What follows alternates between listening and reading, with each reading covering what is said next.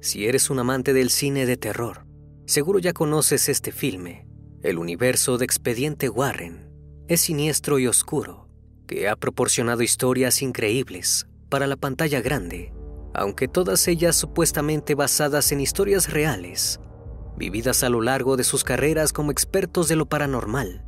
En esta entrega, un demonio vestido de monja, con una mirada atemorizante de ojos amarillos y dientes afilados, acechaba y aterrorizaba al clero local en los claustros de un monasterio rumano. La película es una precuela de El Conjuro, que detalla los archivos de casos reales de los célebres demonólogos Ed y Lorraine Warren. Esos archivos también han servido de inspiración para el caso Enfield, Annabelle y La Morada del Miedo, el clásico de terror de 1979. A lo largo de su vida, Lorraine fue perseguida por manifestaciones extrañas. Una de las más impresionantes fue cuando pudo percibir a un espectro maligno que se acercaba a ella. En sus propias palabras explicó, vi un torbellino de materia negra en la habitación, algo así como un remolino más negro que la noche.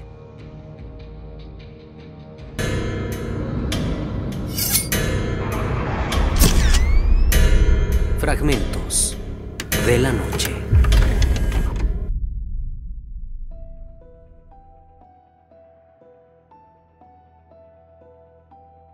La historia comienza con un fantasma vestido de monja, que se asemeja a un espectro, con el que los Warren se toparon en la vida real, durante una de sus investigaciones en la década de los 70, en la embrujada iglesia de Borley, al sur de Inglaterra. La pareja decidió investigar el caso tras recibir noticias de una serie de misteriosos eventos que sucedían en dicha iglesia, entre ellos la aparición de un monje sin cabeza que dejaba mensajes indescifrables en las paredes y el espectro de una monja con aspecto terrorífico que se aparecía en el lugar por las noches.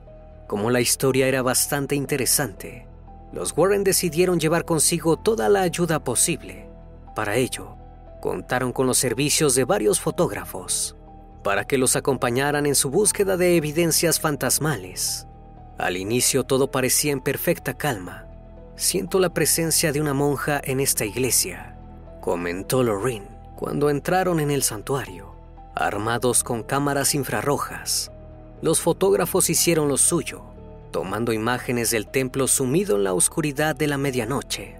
El silencio envolvía a los valientes investigadores, que deseaban ver o escuchar algo que diera vida a las historias que envolvían al recinto, y la investigación acabó dando frutos, porque sin darse cuenta, se toparon cara a cara con el supuesto fantasma de la monja. Según se cuenta, en aquella iglesia, una monja se había enamorado de un monje que le dedicaba miradas y mensajes secretos que se transformaron en encuentros ocultos. Ambos habían roto sus votos ante la iglesia, pues para ser servidores debían ser célibes. Como no pudieron resistirse el uno al otro, terminaron descuidando sus labores y volviéndose cada vez más indiscretos.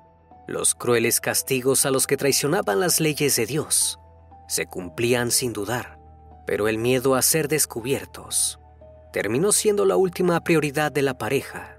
Creían que en poco tiempo podrían encontrar la manera de revocar todo y volverse personas libres. Intentaron huir lejos, donde nadie los conociera y su pecado no pudiera perseguirlos. Una noche, trataron de escapar con la ayuda de un cochero.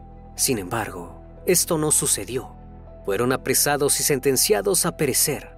Para la monja, su castigo por ser pecadora, pues ser emparedada viva entre los muros del convento. Por su parte, el monje fue ahorcado y decapitado, condenando así a sus almas a vagar para siempre.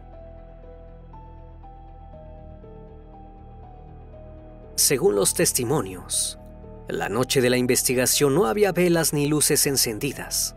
Los profesionales hicieron fotografías, con una cámara de 35 milímetros cargada con película infrarroja. Cuando se revelaron las imágenes, se veía lo que parecía ser una monja espectral, caminando por el pasillo, en posición de estar rezando. Los fans de la saga El Conjuro han reconocido en la monja al mismo espectro que aterrorizó a los Warren en el caso Enfield. En ambas películas, la oscura y terrorífica figura vestida con hábitos se llama Balak y su existencia tiene sus raíces en la mitología demoníaca, según La llave menor de Salomón, un libro sobre demonología del siglo XVII. Balak es el gran presidente del infierno. En el texto, Balak quien puede tomar muchas formas.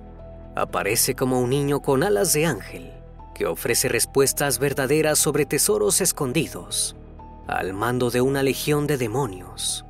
La llave menor de Salomón contiene detalladas descripciones de espíritus, así como los conjuros necesarios para invocarles y obligarles a cumplir la voluntad del conjurador.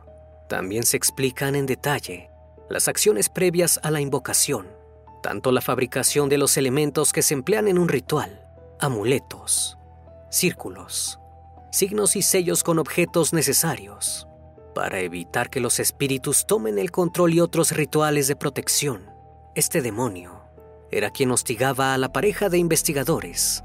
A lo largo de su carrera en la investigación paranormal, Lorraine Warren era perseguida de forma frecuente por espíritus malignos en su casa una ocasión mientras leía, comenzó a sentir una presencia demoníaca. Justo después, un torbellino negro entró a su habitación. A pesar del miedo, la mujer le ordenó que se fuera y la manifestación se desvaneció. Ed fue un demonólogo y autor de varios libros. Lorraine fue una medium y clarividente quien junto con su esposo eran dueños del Museo de Ocultismo, que se encuentra en Connecticut. Lorraine nació el 31 de enero de 1927 en Bridgeport, Connecticut. Fue educada en un colegio católico de niñas, en donde tuvo su primera experiencia paranormal en el año 1933. A la edad de 7 años, comenzó a ver luces alrededor de las personas. Sin embargo, ella no sabía qué eran esas luces o cuál era su significado.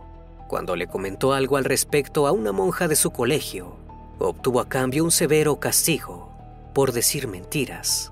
Fue en ese momento cuando Lorraine comprendió que lo que veía era un don especial. Nadie de su familia o amigos le creían, así que por mucho tiempo tuvo que guardar el secreto de las cosas que veía y presentía. Curiosamente, la fotografía infrarroja tomada en la iglesia de Burley mostraba el espectro de la monja muy cerca de ella. ¿Acaso era una casualidad que el fantasma representara a la primera persona que se enfrentó a Lorraine por sus dones? Ed Warren nació el 7 de septiembre de 1926 en la misma ciudad. Ed comenzó a vivir experiencias paranormales desde los 5 años de edad. Reveló que las primeras manifestaciones ocurrían entre las 2 o 3 de la mañana, cuando todos dormían. Eran una serie de hechos inexplicables. Las puertas de su armario se abrían por sí solas y a los pocos segundos salían de él unas luces flotantes, con rostros que lo miraban fijamente. El rostro que veía más a menudo era el de una anciana enojada de pronto la habitación se enfriaba. Se escuchaban pisadas y susurros. El pobre Ed debía correr a ponerse a salvo con sus padres. Su infancia estuvo marcada por lo sobrenatural, como si hubiesen sido elegidos para investigar este mundo en su adultez.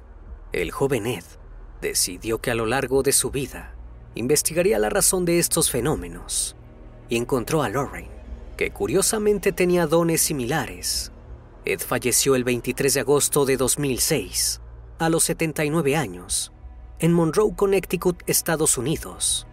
Lorraine falleció el 18 de abril de 2019, a los 92 años, en la misma ciudad. Espero que esta historia haya sido de tu agrado. Como cada noche agradezco que estén aquí, disfrutando una historia o una leyenda más de este canal que cordialmente les abre las puertas para que se suscriban y formen parte de esta gran comunidad. Esto es Fragmentos de la Noche.